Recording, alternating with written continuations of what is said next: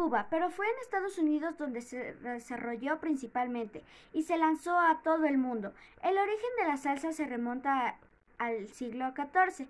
Su nacimiento ha sido muy debatido, pero se sabe que se procede de una función que ha llevado a cabo los habitantes del Caribe cuando escucharon la música europea, para luego mezclarlas con sus tambores.